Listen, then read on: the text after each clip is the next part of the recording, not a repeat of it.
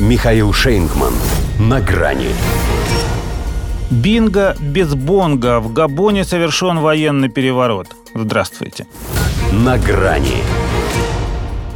Когда стало известно о военном перевороте в Габоне, первым делом захотелось узнать, что скажет в Париже, чьей колонией и эта страна до 1960 года являлась.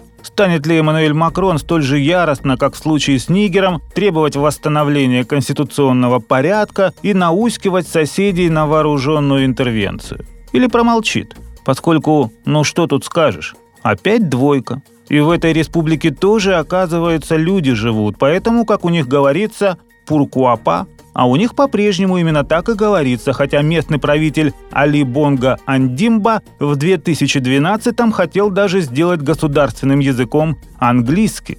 Что далеко ходить, если он и перед этими президентскими выборами приостановил вещание французской радиостанции РФИ и телеканала «Франс-24». Еще, правда, ввел комендантский час и заблокировал доступ в интернет.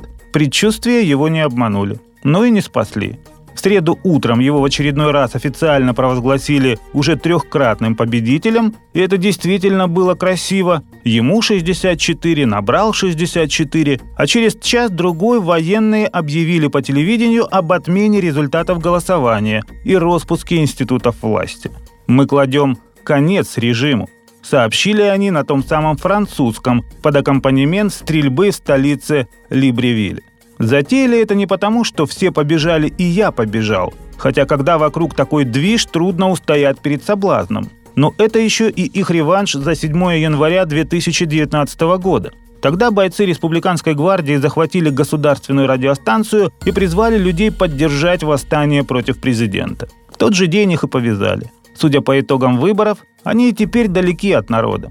Но в том-то и дело, утверждают они, что итоги не настоящие. Поэтому грех было не воспользоваться демократическим предлогом, тем паче в Африке путчи нынче в тренде. Хотя не в пример беднейшему Нигеру, Габон считался вполне себе стабильной страной. Прежде всего потому, что с 1967 года управлялся одной династией. Более 40 лет отцом Омаром Бонга Андимба, а с 2009 сыном – Оба, используя щедрость природных ресурсов, бюджетообразующие из которых нефть, газ, уран и марганец, сумели наладить жизнь так, что подданные особо-то и не жаловались. Одно из самых богатых государств континента занимает в нем третье место по благосостоянию населения. Значит ли, что, кладя конец нынешнему режиму, военные кладут его и на это достижение? Неизвестно.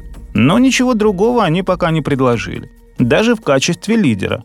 Набравший 30%, академик Альбер Ондо Осса таковым не выглядит, слишком невнятный. Он и претендентом-то стал лишь за 8 дней до выборов. Объединенная оппозиция все никак не могла определиться, на кого из шести желающих поставить.